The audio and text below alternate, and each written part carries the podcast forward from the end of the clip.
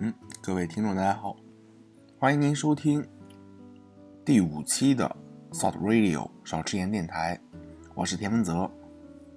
我是 Mason，很尴尬，我们上一期一条评论也没有，嗯，对，相当尴尬。那么没有就没有吧，我们来看一看这周的大新闻。第一条，比特币暴涨后回落，嗯，比特币也是再一次那个突破了历史新高啊！呃，我我我我不知道是不是历史新高，但是肯定是这几年的新高了。呃，在三号、四号那会儿，涨到了应该是八千六百人民币一颗。哇，嗯，我买入卖出了一下，还赚了一点，小赚了一点。你居然玩这个？对，一共一共投了五十块钱，赚了三块钱跑路了。哈哈哈，可以，嗯，比特币这个东西它很玄学啊。然后现在应该是持平在六千元左右吧，又又是又落回来了嘛。嗯，这这这其中发生了什么，我也不太好说，对吧？嗯，就是这样，很尴尬。好，我们来看一看比较亲民一些的，呃，AlphaGo 就是 DeepMind 谷歌的那个，就是 DeepMind 不能说谷歌，因为谷歌重组之后就就是这样说显得我们不专业不严谨，对吧？嗯嗯。呃，那个 DeepMind 的那个人工智能引擎 AlphaGo 在网络围棋平台中，与各位中日韩大师对战五十四连胜。现在应该是五十五胜。五十五胜，嗯，那就是我看的新闻太老了。嗯嗯，是的，我记得是有一局平，呃，跟某位大师有一局平，是因为那位大师掉线了，应该是网络原因一类的。那个大师愤怒的拔拔下了网线。嗯，说不好，说不好，人家真的只是发生了那个，呃，那个网络故障，对吧？也也是有可能的嘛。然后呢，打开知乎，打开贴吧，打开微博，打开新闻，遍地的什么人类要亡啊！哎呦，我的天哪！人类要亡，各种一国两制嘛，那个智利的智。嗯嗯嗯，在这种在在在这些事情上，人是永远比不过机器的。对啊，你想几十年前，火车、汽车，哪个不比人跑得快到哪里去了？结果到现在，也没看见有什么太突飞猛进的发展，对吧？嗯。唉，又想起乔帮主当年的 Siri，在发布会上用 Siri，然后呢，搞得们相当激动。对吧？嗯，然后呢，然后现在也也其实不了了之了。但是根据我长时间使用告诉我，呃，Google Now 和那个 Google Now 是最实用的，Katana 是最好玩的，Sis 那个 Siri 是留着最没用的。Siri 它比较智障，而且 Siri 经常会因为莫名其妙的原因导致你的那个隐私泄露嘛。嗯。那个就是大家在网上看到很多，就是通过 Siri 来绕过你的手机手机密码来读取你的联系人，读取你的照片。嗯，你其实可以在设置里面关掉那些东西。呃，这样给大家分享一个小技巧。呃，其实大家也知道，呃，就是如果你有一个 iPhone 的话，你会发现 Siri 是永远无法永久关闭的。嗯。因为即使你关闭了 Siri，也会有个非常讨厌的叫做语音控制的功能。对。那么这个时候呢，你你可以拿起手机跟我一起做。首先点点到设置 Settings，然后呢进入通用 General，然后进入 Siri 这个选项。在 Siri 里，它有一个开关的选项。首先呢，你要在 Siri 里面找到。语言这一项 language，把它改成土耳其语，Turkish，改成土耳其语，不要笑。这时候呢，关闭 Siri。那个苹果会告诉你一个 the information 就是信息，say Siri 要就是一个警告提示，选择关闭 Siri，turn off Siri。然后呢，你就发现那个恶心的语音语音控制就就消失了。嗯，你没有你没有跟我一起做吗？我在弄，拖出去打死。我就关闭了它。你现在长按 Home 键语音控制就打不开了吗？我试试，打不开。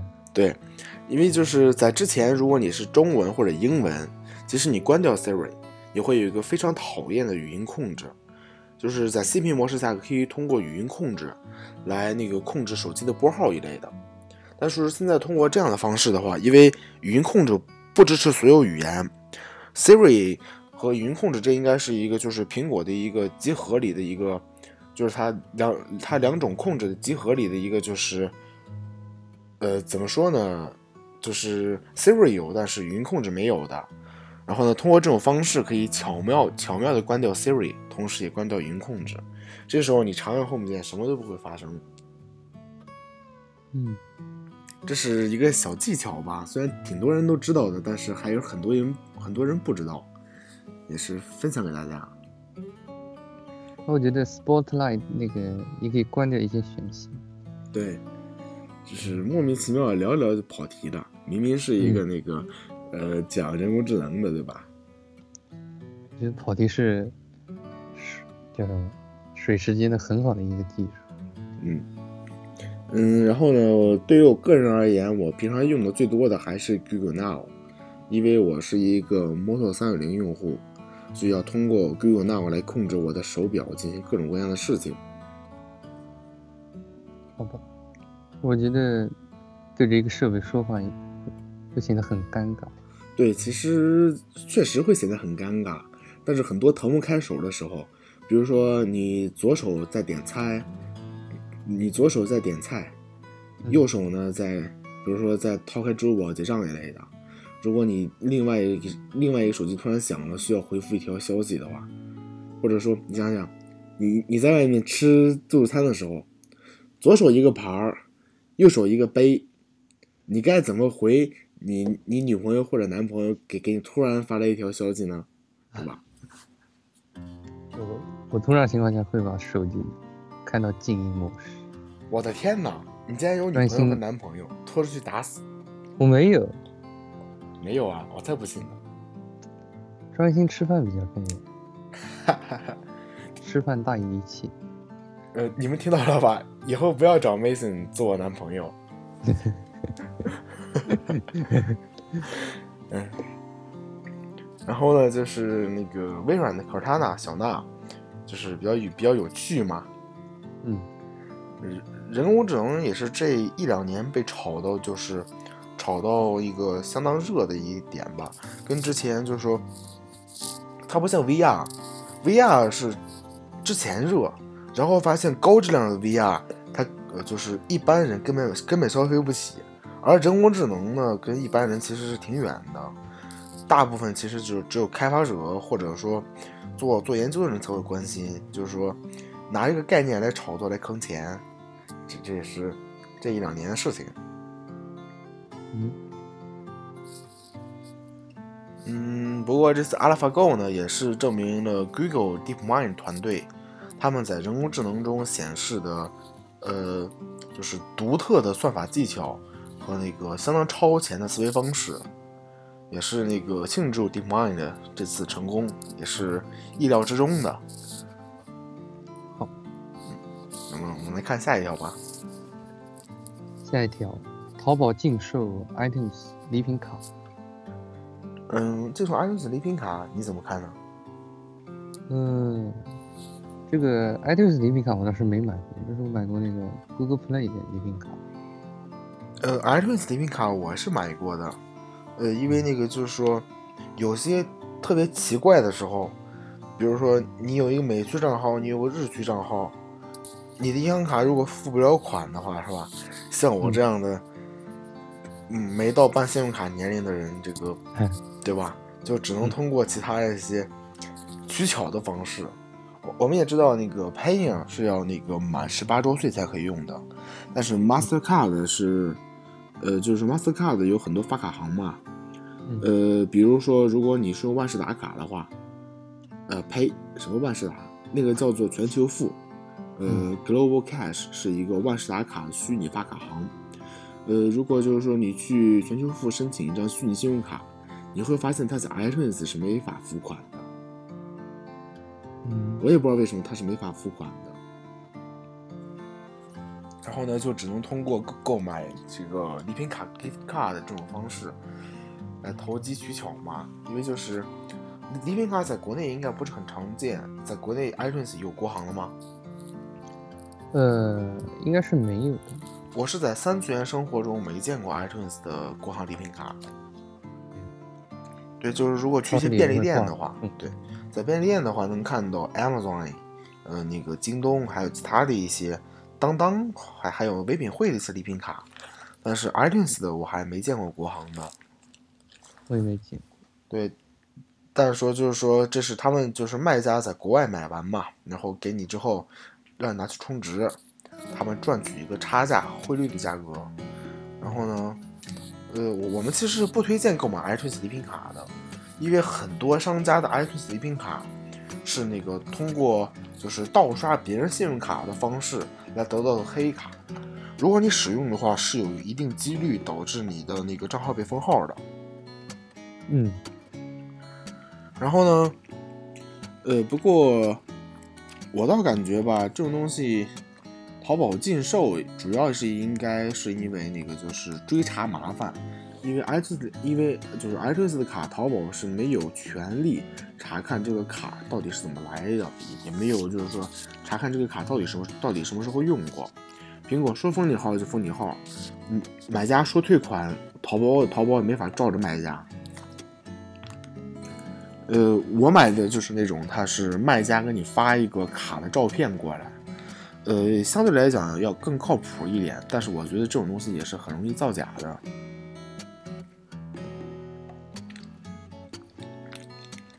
嗯，来说说元旦有什么有什么那个，就是说元旦这一天有什么那个事情吗？购物一类的。上一期不是聊过吗？对呀，大佬最近不是又买什么东西了吗？是吗？是吗？你买？那那群那群里的图不是你买的吗？